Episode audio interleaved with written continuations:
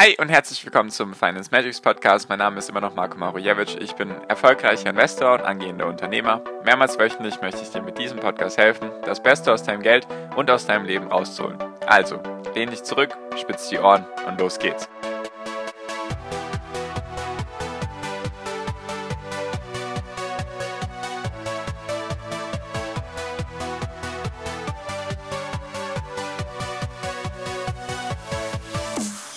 Hi und herzlich willkommen zum Finance Magics Podcast. Wir sind heute bei Folge 247 und heute habe ich mal wieder eine Nachrichtenfolge für dich. Es passieren gerade viele Dinge und da versuche ich immer die wichtigsten Sachen mit dir zu besprechen, einfach falls du sie nicht mitbekommst. Und ja, genau, Nachrichten sind natürlich wichtig. Manche haben mehr Gewichtung, manche weniger Gewichtung. Natürlich langfristig gesehen sind solche kleinen Nachrichten, nenne ich sie mal, natürlich eher unwichtig. Nur ich sage immer, besser du weißt Bescheid, wenn dann die Kurse zum Beispiel fallen oder steigen, als dass du auf einmal überrascht bist und dann vielleicht in irgendwie in Panik verfällst. Genau, also ich habe ein paar Themen mitgebracht, mit die ich, über die ich mit dir reden möchte. Genau. Und das erste, was sehr interessant ist, ist, dass China im dritten Quartal 2020, also die Wirtschaft von China ist im dritten Quartal 2020 um 4,9% gewachsen im Verhältnis zum Quartal davor. Also China hat wirklich ein Wachstum und wir sind immer noch in der Corona-Pandemie, also es gibt noch keine Heilung dafür. Und China hat es geschafft zu wachsen. Mit 4,9 Prozent im dritten Quartal, also Anfang Juli bis Ende September diesen Jahres haben sie es geschafft zu wachsen. China hat es geschafft, Corona komplett auszubügeln.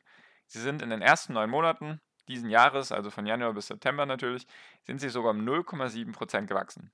Also Corona ist in der chinesischen Wirtschaft nicht mehr erkennbar oder zumindest an den Wachstumszahlen her. Weil im ersten Quartal gab es zum ersten Mal, glaube ich, seit 20, 30 Jahren einen Rückgang in, im Wachstum in China. Da ist, also im ersten Quartal ist die Wirtschaft um 6,8 Prozent gesunken. Normalerweise war es immer so, dass in China meistens also jahrelang war es natürlich irgendwo zwischen 9 und 10 Prozent pro Jahr, dann ist es langsam abgeflacht auf 8 bis 7 Prozent. Und jetzt war es die letzten Quartale auch ein bisschen auf dem Weg in Richtung 6 Prozent, aber immer gewachsen. Und dann im ersten Quartal ging es auf einmal um knapp 7 Prozent runter. Was ungewöhnlich war, was alle überrascht hat, nur auch jetzt nicht wundert, erstes Quartal ist ja Januar bis März. Da war es ja in China schon auf dem Höhepunkt, sage ich mal. Dann kam es erst so langsam nach Europa. Und China hat durch strikte Maßnahmen durch die kommunistische Führung, die es da gibt, haben sie es geschafft, das Virus einzudämmen, wenn man den Zahlen trauen darf, was ich jetzt einfach mal mache. Sonst würde auch die Wirtschaft nicht so stark wachsen. Dann wären auch nicht die Exporte um 9,9% gestiegen im dritten Quartal und die Importe sogar um 12% oder sogar 12,7%, glaube ich. Also da ist auf jeden Fall eine sehr starke Erholung zu erkennen, die auch sehr schnell stattfindet. Was mich positiv stimmt für die Zukunft, einfach weil China ein wichtiger Motor ist für die Weltwirtschaft.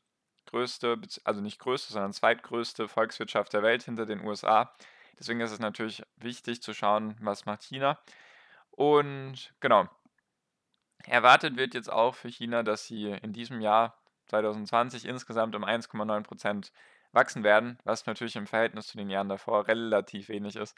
Nur, ich sag mal so, im Angesicht der Pandemie, die wir alle erleben, die jetzt auch immer wieder stärker wird, ist das grandios. Also 1,9% Wachstum, finde ich super.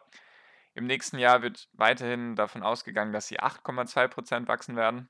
Natürlich gibt es dann einige Sachen aufzuholen, deswegen ist dann die Rate bei 8,2% höher. Jedoch freut mich das, das zu sehen, einfach, dass die Wirtschaft sich erholen kann. In Deutschland und in den USA sieht das anders aus. Da wird davon ausgegangen, dass in Deutschland das Wachstum also dieses Jahr nicht stattfinden wird, sondern dass wir im Jahr 2020 mit 6% weniger Wirtschaftsleistung daherkommen werden, also dass die Wirtschaftsleistung um 6% einbricht im Verhältnis zum Jahr 2019. Erst im Jahr 2021 wird davon ausgegangen, dass sich das wiederholt. Dann werden wir mit 4,2% wachsen, laut den Schätzungen, laut den Prognosen, die meistens relativ verlässlich sind tatsächlich. Wenn es um solche Wirtschaftsleistungen geht, dann liegen die meistens nicht extrem weit daneben. Klar sind das auch relativ kleine Prozentzahlen und wenn du das in absoluten Euros oder Dollars hier ausrechnest, natürlich geht es ja da teilweise um hunderte Milliarden von Euro. Nur von den Prozentzahlen her passt das meistens. Genau. Und es wird davon ausgegangen, dass Deutschland erst irgendwann im Jahr 2022, vielleicht auch erst im Jahr 2023 Corona ausgebügelt hat, also dass es dann, dass die Wirtschaft dann wieder auf dem auf einem höheren Stand sein wird als vor Corona. Also dauert das alles länger in China. Wie gesagt, geht das alles schneller. In den USA ist der Fall, dass erwartet wird, dieses Jahr mit 4,3% zu schrumpfen, also weniger als Deutschland. Jedoch wird auch erwartet, dass für 2021 nur mit 3,1% gewachsen wird, also auch weniger als Deutschland. Finde ich eben interessant, dass China das schafft, zu wachsen dieses Jahr. Also, dass sie im dritten Quartal gewachsen sind. Im zweiten Quartal sind sie auch schon gewachsen. Also, sie hatten im ersten Quartal minus 6,8% Wirtschaftsleistung. Dann im zweiten Quartal sind sie schon gewachsen mit 3,2% und jetzt eben mit 4,9%. Finde ich eben interessant, dass China das hinbekommt und irgendwie die anderen Länder nicht. Ist eine interessante Beobachtung, werde ich auch in Zukunft weiter beobachten. Genau, also finde ich eben interessant, dass China das hinbekommt und Deutschland und die USA eben nicht und auch viele, sehr, sehr viele europäische Länder werden das nicht hinbekommen. Es ist auch die Vermutung da, dass China das einzige Land sein wird oder eine von den größeren oder den größten Volkswirtschaften der Welt, die dieses Jahr wachsen werden, was ich wiederum auch interessant finde. Genau. Dann ein anderer Punkt, der weiterhin immer noch für Beunruhigung sorgt, der jedoch so langsam zum Ende kommen muss, ist das ganze Thema Brexit. Und zwar habe ich dir gesagt, die Börsen hassen Unsicherheit. Deswegen der Brexit ist aktuell ein weiterer Unruheherd, der hoffentlich bald zum Ende kommt, egal was es dann für ein Ende ist. Teilweise ist es dann egal, auch den Börsen egal, ob da jetzt was Positives oder was Negatives rauskommt, sondern einfach, dass es einen Abschluss gibt von diesem Thema und gut ist sozusagen. Und der Brexit muss jetzt zum Ende kommen, einfach wegen den ganzen Regularien, die es da gibt. Wenn du jetzt eben austrittst und so weiter, dann gibt es halt ein Ultimatum, was deine Verhandlungen betrifft. Und das soll jetzt noch maximal bis Anfang November gehen, also wirklich nur noch ein paar Tage. Und da soll es eben zu einem Ende kommen von den Verhandlungen her. Und aktuell wird es meiner bescheidenen Meinung nach auf jeden Fall kein komplettes Abkommen geben, wie es noch vor ein paar Monaten eher wahrscheinlich war, sondern wenn überhaupt, gibt es ein Teilabkommen, also dass sich die Länder, also beziehungsweise Großbritannien und die EU, dass die sich auf ein Teilabkommen einigen. Das betrifft hauptsächlich das ganze Thema Fischerei und auch vor allem das Thema Zölle, dass sie da eben eine Lösung finden, weil es gibt jetzt teilweise schon wegen dem Brexit, gibt es jetzt teilweise schon ewig, also wirklich kilometerlange Schlangen vor den Grenzen, zum Beispiel vom Kanal, wie heißt der Ärmelkanal zwischen Frankreich und Großbritannien, gibt es jetzt schon ewig lange Schlangen von LKWs, die aktuell nicht einreisen dürfen weil es eben mit den Zöllen noch nicht geregelt ist. Also da ist aktuell schon großes Chaos zu finden. Deswegen muss es da irgendwas geben. Entweder es gibt ein Teilabkommen, dass sich die beiden Parteien noch auf eine Lösung einigen können, oder eben es gibt einen harten Brexit und es gibt kein Abkommen, also keinerlei Abkommen, dann ist Großbritannien, wie kann man die behandeln? Ich sag mal, wie dann so ein Drittpartner, der nichts mit der EU zu tun hat und auch jetzt kein Sonderrecht hat, wie zum Beispiel die Schweiz, sondern das ist dann eben ein, ein Drittpartner und dann gibt das ganze Thema Zölle, kommt da wieder rein. Also einfach, weil es kein Handelsabkommen gibt, weil halt Großbritannien bis vor kurzem noch zur EU gehört hat und deswegen gibt es da logischerweise auch keine Verhandlungen bisher dazu oder irgendwelche Verträge. Deswegen da gibt es hoffentlich, sage ich mal, ein Teilabkommen. Wenn nicht, dann gibt es halt den harten Brexit, dann gibt es sozusagen gar nichts dann gibt es keine Lösung für die ganzen Streitthemen. Dann könnte sich das vielleicht noch länger hinziehen. Jedoch gibt es auch die Möglichkeit, dass es jetzt ein Teilabkommen gibt und dass dann trotzdem die Verhandlungen weitergehen. Nur wäre es wohl wichtig für den kurzfristigen Schock, einfach weil wir haben halt immer noch Corona. Wie gesagt, Deutschland ist eingebrochen von der Wirtschaft her, die EU auch, Großbritannien noch viel stärker, weil der Brexit halt auch noch dazu kommt, weil viele Unternehmen sich eben aus Großbritannien verabschieden. Deswegen kann ich mir eigentlich nicht vorstellen, dass es da einen harten Brexit gibt, also dass sozusagen keinerlei Abkommen stattfindet, weil das wäre ziemlich dumm, meiner Meinung nach, weil die Wirtschaften sind eh schon geschädigt oder sehr stark eingeschränkt und es ist jetzt auch nicht absehbar, wie stark sich das verändern wird in Zukunft. Deswegen würde ich eigentlich versuchen, da auf jeden Fall ein Abkommen zu machen, damit die Wirtschaft nicht dadurch zusätzlich auch noch geschädigt wird. Nur was die dann fabrizieren, weiß ich nicht. Werde ich dir dann berichten, wenn es neue Dinge gibt, wenn es vielleicht ein Teilabkommen gibt und was dieses Teilabkommen dann beinhaltet. Jedoch, ganz ehrlich, ist es so, dass Großbritannien keine allzu große Rolle für den Aktienmarkt spielt, im Verhältnis jetzt zum Beispiel zu den USA oder China oder auch was die Notenbanken machen oder was die EU dann veranstaltet. Also da ist es dann schon eher so, dass Großbritannien an Bedeutung verloren hat. Auch als Finanzmetropole gibt es sehr, sehr viele Unternehmen, die dann aus London eben ihre Mitarbeiter und ihre Büros abgezogen haben und jetzt zum Beispiel nach Frankfurt sind.